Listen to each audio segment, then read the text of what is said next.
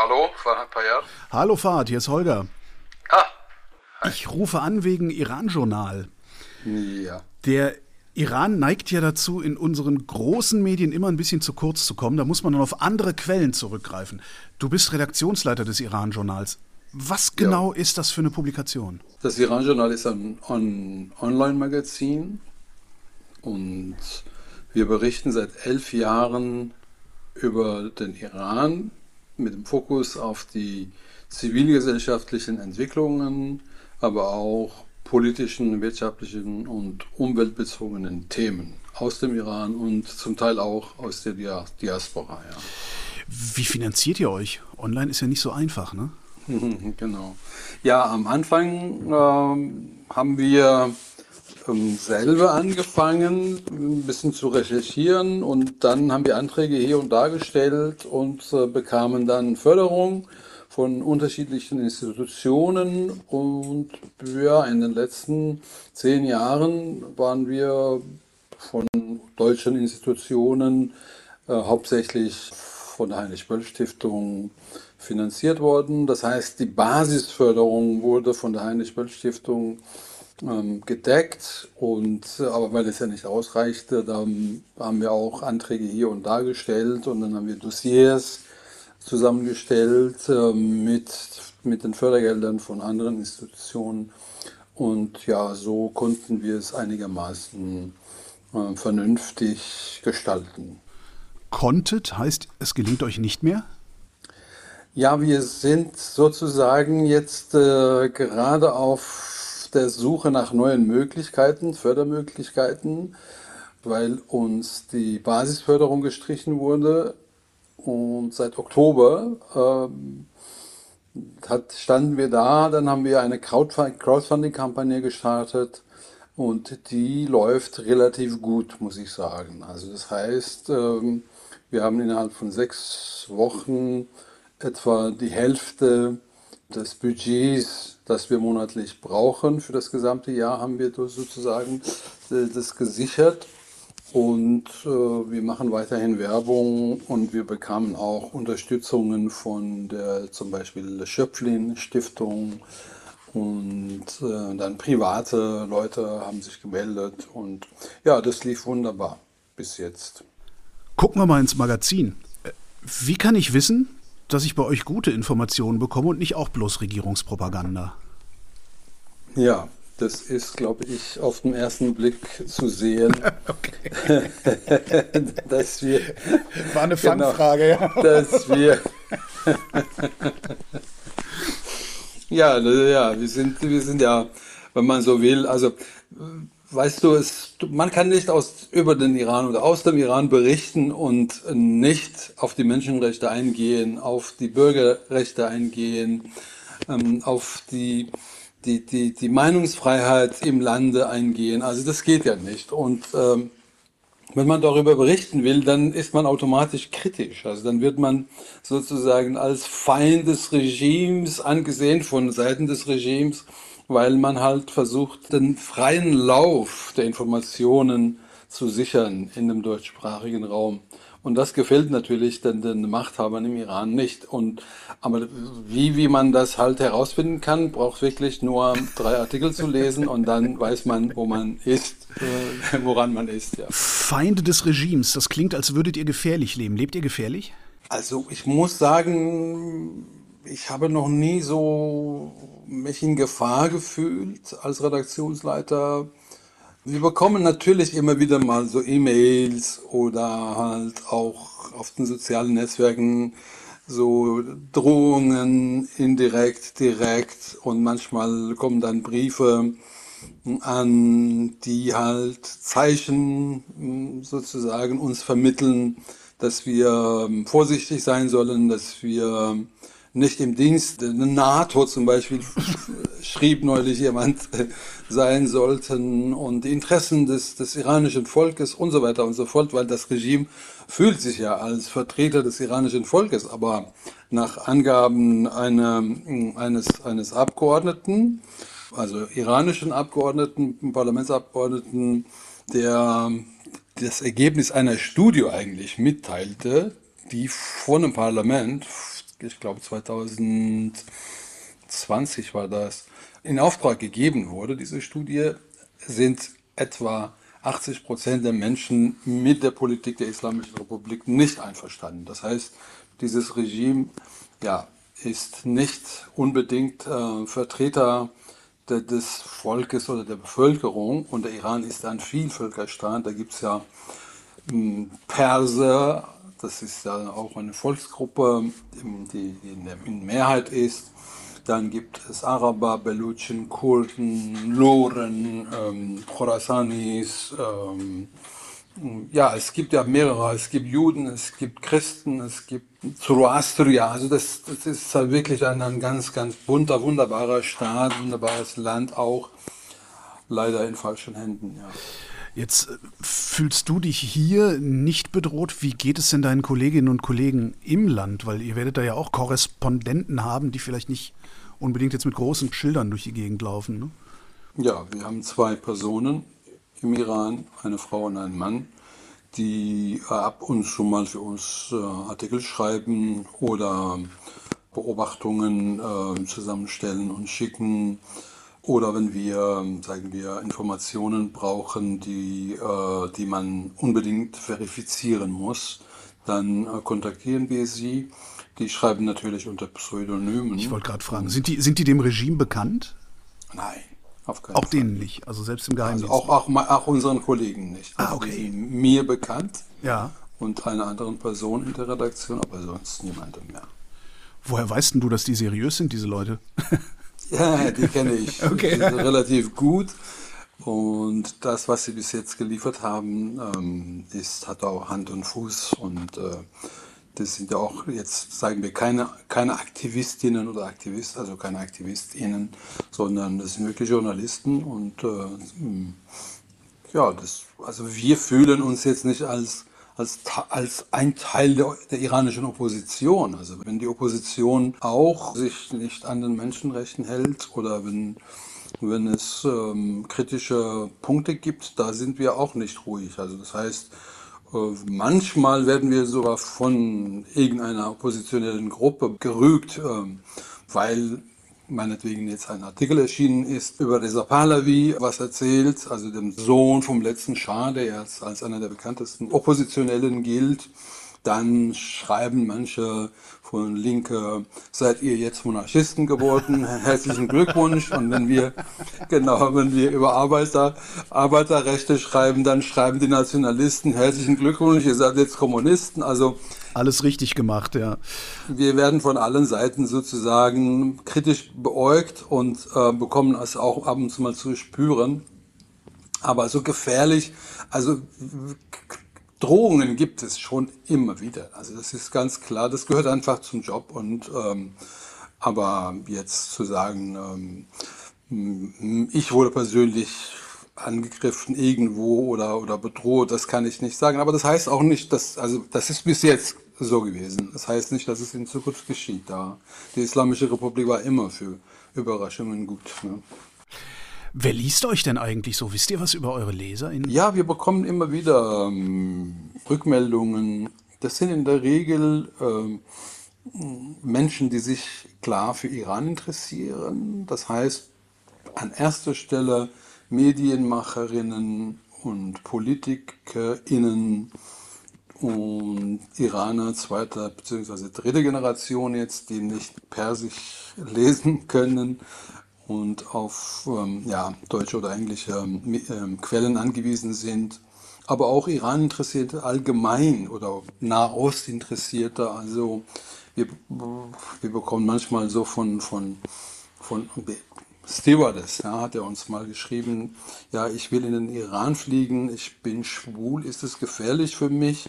Also das heißt, äh, wir agieren auch als eine Art Beratungsstelle für für die deutschsprachigen Medien, für die Menschen, die mit Iran zu tun haben.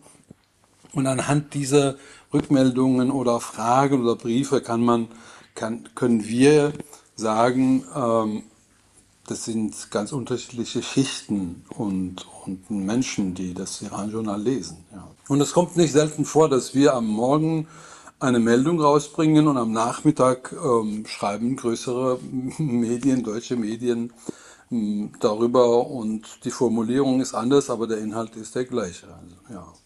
Da ist jetzt ein Regime an der Macht, das nicht will, dass über es kritisch berichtet wird. Wie berichtet man denn dann? Redet ihr eigentlich mit denen? Oder reicht es, über die zu reden? Mit denen würden wir gerne reden, aber sie reden nicht mit uns. also ich habe persönlich selber ab und zu mal so eine Anfrage gestellt bei manchen Politikerinnen und Politikern und äh, ja, die antworten gar nicht. Unsere Seite also das, das Iran-Journal ist im Iran gefiltert, das heißt ähm, an verschiedenen Orten habe ich äh, kontrollieren lassen, ähm, ist das Iran-Journal nicht zu empfangen. Das kann man nicht lesen, öffnen.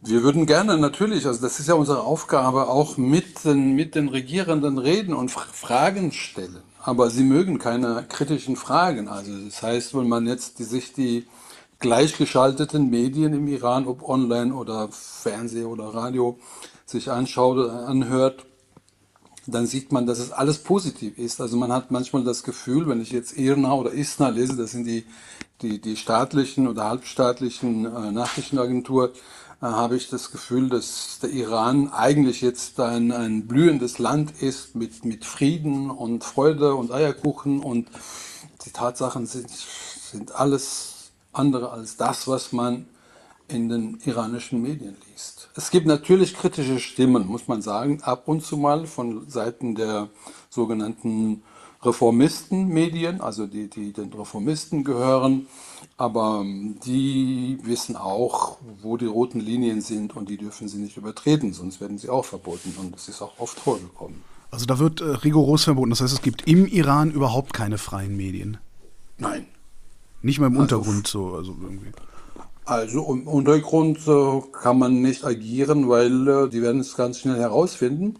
Es gibt ja 15 Geheimdienste im Iran. Man muss sich das vorstellen, ja. 15 Geheimdienste von der Polizei, von der Armee, von der Revolutionsgarde, von der Justiz, von, von, vom Hof der, der, der, des, des äh, Staatsoberhaupts. Also das heißt, diese 15 Geheimdienste haben nichts anderes zu tun, als alles zu kontrollieren, bis ins kleinste Detail des, des privaten Lebens sogar von Menschen, was sie essen, was sie trinken, was sie anziehen sollten. Und ähm, das ist ja klar, dass kritische Medien oder Journalistinnen sofort äh, aufwendig gemacht werden. Und das ist auch oft vorgekommen, also dass sagen wir, ein, ein Telegram-Kanal. Ja? Also es gab ja immer wieder mal so Telegram-Kanäle, die kritisch waren. Und irgendwann mal hat man dann die Macher im Ausland vorgefunden, weil sie bedroht wurden und sie mussten das Land verlassen. Also das heißt, es gibt keine, meine, keine freie Meinung, Meinungsäußerung im Iran. Das ist nicht erlaubt und äh, ja, die Angst des Regimes vor den Journalisten ist, ist enorm und vor den Medien. Ja. So, das Regime redet nicht mit euch, selbst wenn ihr mit ihm reden wollen würdet. Jetzt reicht der Arm des Regimes ja weit. Also im Grunde reicht der Arm ja ein bisschen. Wir haben hier regierungstreue Leute, die Kinder des Regimes, die leben hier in Saus und Braus mehr oder weniger. Ähm, reden die mit euch? Ja, das sind ja die Kinder der, der, der Machthaber im Iran und die wollen natürlich die, dass die Macht die, die, der Islamischen Republik unangetastet bleibt, damit sie ihre Privilegien benutz, äh, ausnutzen, auskosten können. Und jede kritische Stimme gegen das Regime ist für sie auch ein Dorn im Auge. Ist ja klar, dass sie auch nicht mit uns reden. Und wenn man die Kommentare liest, manchmal die, die, die, die, die die anonymen Accounts, die sie in den sozialen Netzwerken haben, da merkt man, die sprechen perfekt Deutsch oder Englisch und ähm, kommentieren dann aufs Schärfste.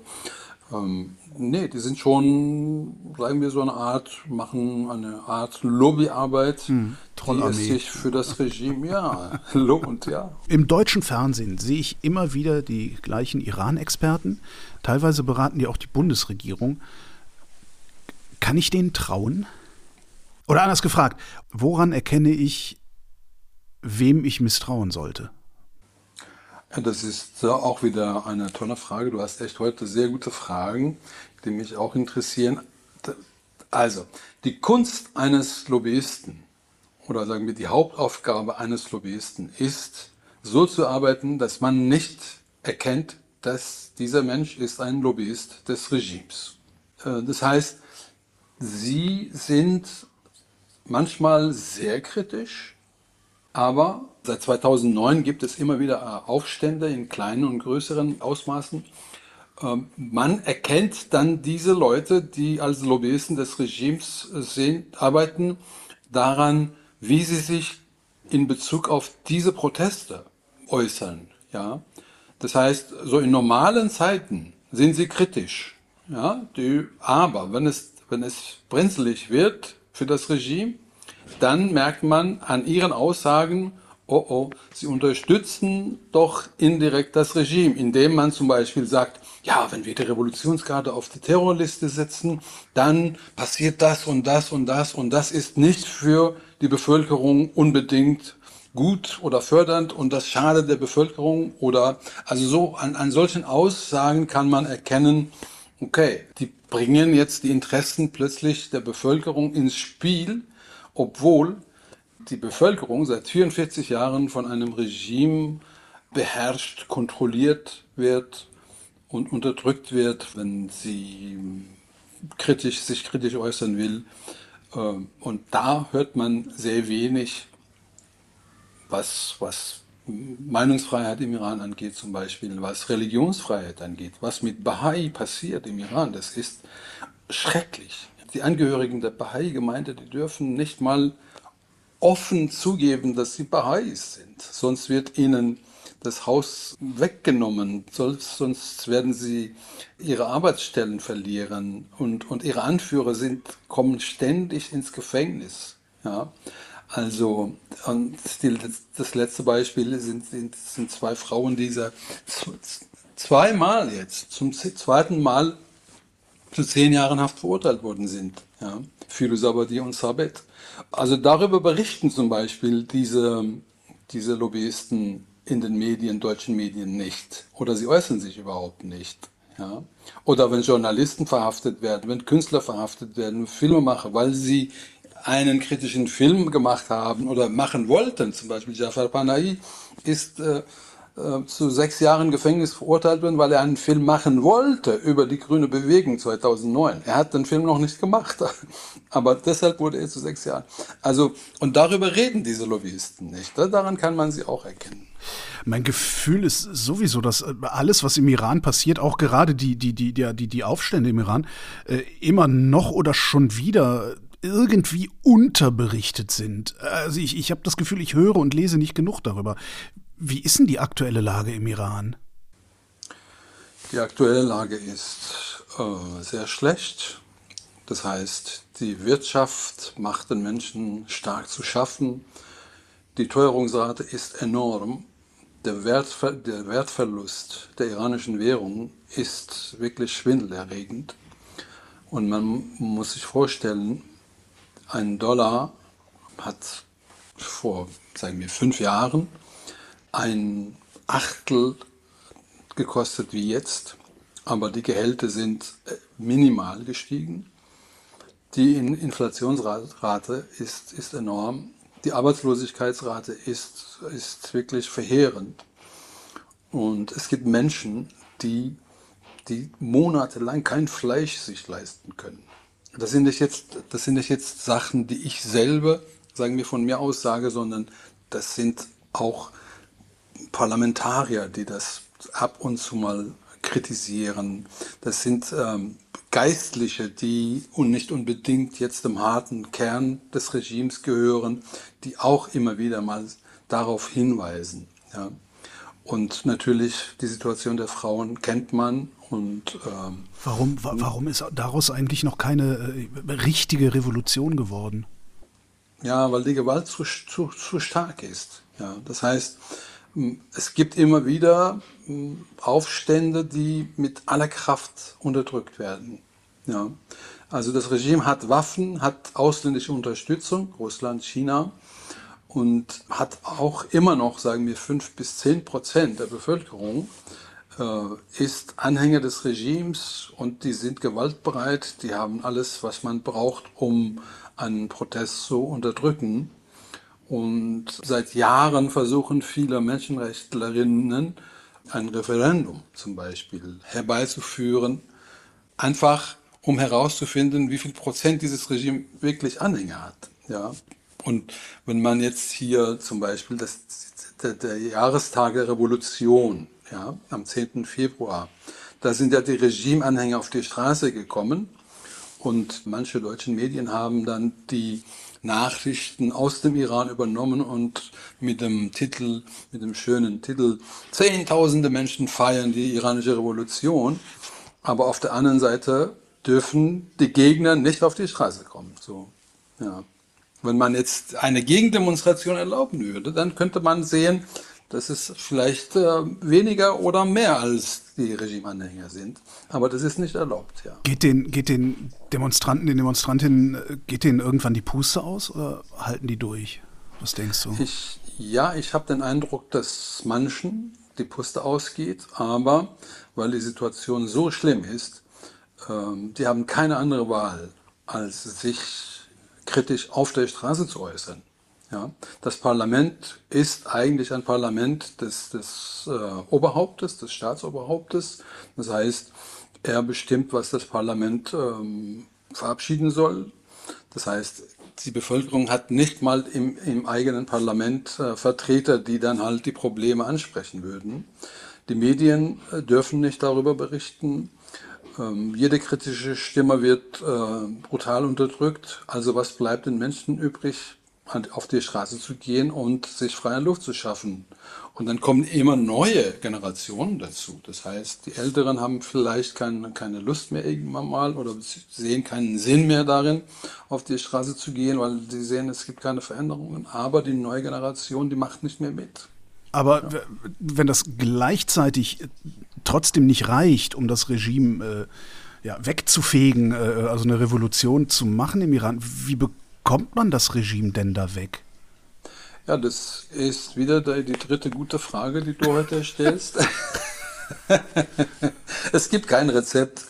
Es gibt kein Rezept. Also wir haben gesehen, die, die, die, den großen Ostblock bzw. die Sowjetunion hat nicht die westliche Militärmacht oder die, die Macht der Bevölkerung auf der Straße äh, abgeschafft, sondern die Wirtschaftsmisere. Ja.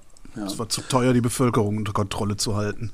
Genau, das ging gar nicht mehr, weil sie, also, und ich weiß nicht, ob eine Revolution jetzt sinnvoll wäre in diesem Moment im Iran, weil alle Oppositionellen sind entweder im Gefängnis oder sind im Ausland und äh, diese Proteste haben, um, um deine Frage zurückzukommen, haben den Sinn, dass das Regime immer mehr merkt, es verliert an Legitimität. Und es sind immer weniger Menschen, die daran glauben, dass dieses Regime sich irgendwann mal ändert und zugunsten der iranischen Bevölkerung agiert.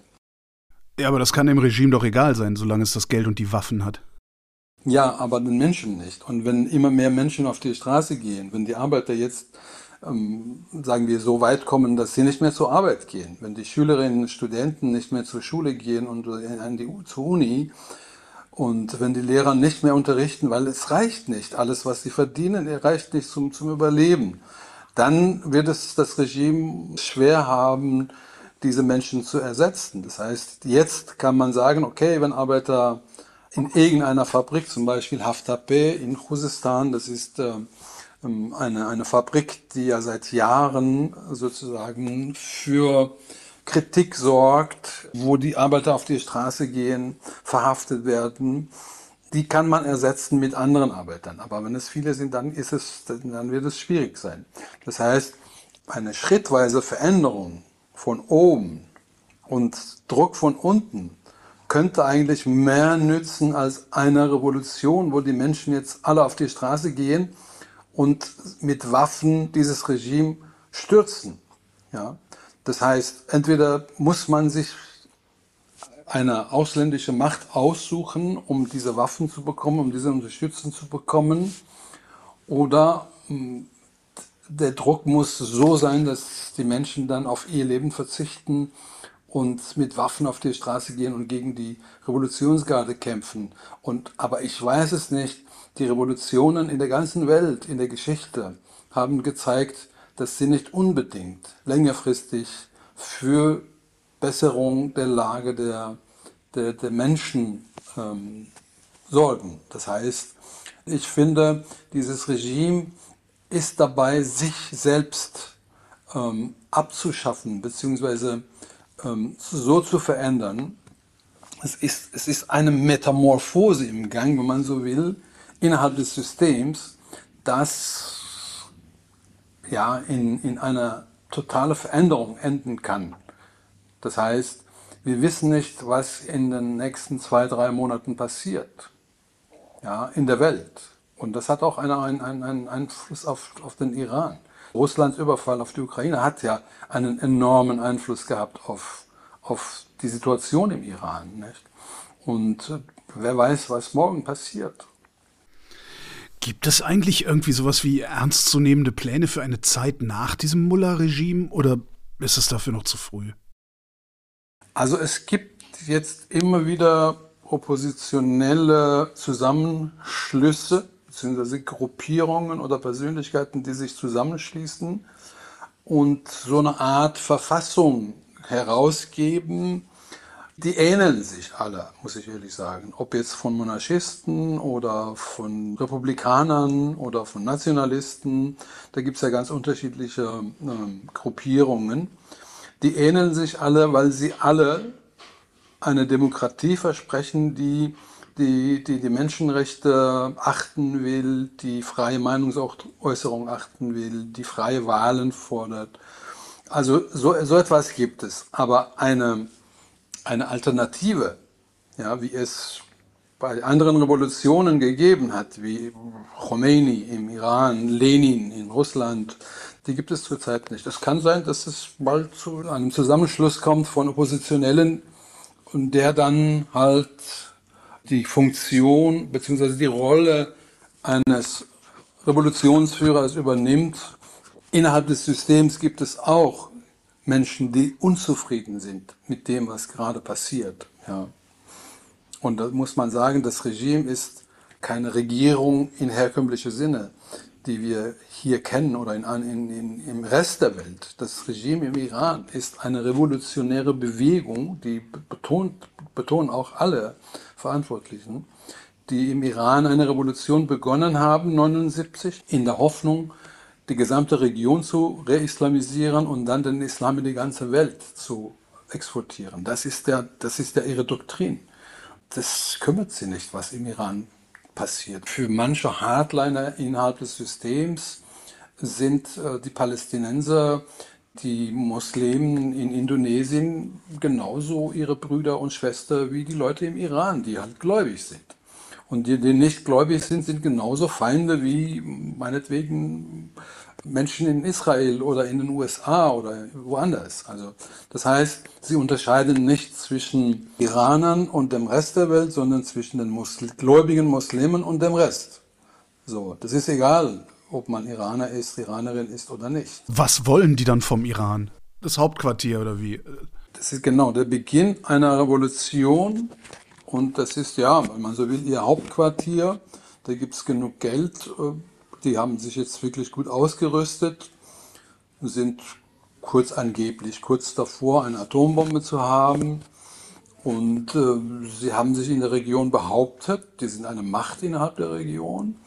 Und der Westen und der Osten, wenn man so will, also nicht jetzt nach dem Sinne, nach dem Sinne des Kalten Krieges Osten und Westen, weil das hat sich ja geändert, aber China und Russland auf der einen Seite und Europa und die USA auf der anderen Seite, die haben auch, sagen wir jetzt, kein, kein besonderes Interesse im Iran eine Revolution anzustacheln bzw. zu fördern sie werden wahrscheinlich eher zum Teil eher dagegen sein. Also Russland würde auf keinen Fall eine Demokratie an seinen Grenzen haben wollen und China genauso wird es eine, eine, Demokratie im Iran westlicher Prägung nicht akzeptieren. Auch die arabischen Nachbarstaaten, die werden es auch nicht akzeptieren. Taliban auf der anderen Seite. Also das heißt, es gibt wenig Länder in der Welt, die an einer Demokratie, an einer echten Demokratie im Iran Interesse hätten, weil ihre eigenen Interessen dann sozusagen in Frage gestellt werden könnten. Aber das heißt doch, dass der Iran verloren ist. Ähm, also der Iran kann man nicht sagen verloren. Der Iran ist nicht, ähm, sagen wir, ein, ein Gebilde, sondern es gibt da, wie gesagt, so ganz unterschiedliche Schichten und, und äh, früher hat man gesagt Klassen innerhalb des Irans und, und Minderheiten und Mehrheiten. Und der Iran besteht auch aus, also viel mehr aus jungen Menschen und, und diese jungen Leute, die sind ja mit Internet aufgewachsen und ihre, ihre Wünsche, ihre Interessen unterscheiden sich von ihren Altersgenossinnen und Genossen im Rest der Welt gar nicht. Das heißt, sie werden nicht akzeptieren wollen, haben wir auch gesehen, so in, der, in dieser revolutionären Bewegung Frau Leben Freiheit, dass die jungen Frauen ihr Leben riskieren und, und ihre Kopftücher ins Feuer werfen oder auch jetzt immer noch ohne Kopftuch auf die Straße gehen. Und äh, diese, dieses Regime wird es mit dieser jetzigen Generation, die 15, 16 ist und in der, mit den kommenden sowieso, enorme Probleme haben. Und da ist, da bin ich sehr, sehr, sehr optimistisch, dass es sich alles zum Guten wenden kann, weil eben diese Generation, anders als meine Generation, die die Revolution von 79 ähm, erlebt, beziehungsweise auch zum Teil mitgestaltet hat, die wissen genau, was sie wollen und was sie nicht wollen. Und bei uns war es ja so, wir wussten nicht, was wir nicht wollen. Aber was wir wollen, konnten wir damals nicht genau definieren. Deshalb konnten auch die Islamisten sehr leicht die restlichen sozusagen aus der Welt schaffen, ne? beziehungsweise kaltstellen. Fahad Payah, vielen Dank. Sehr gerne, danke dir. Und das war Holger ruft an für diese Woche. Nächste Woche reden wir wieder über Medien und bis dahin gibt es über Medien zu lesen auf übermedien.de.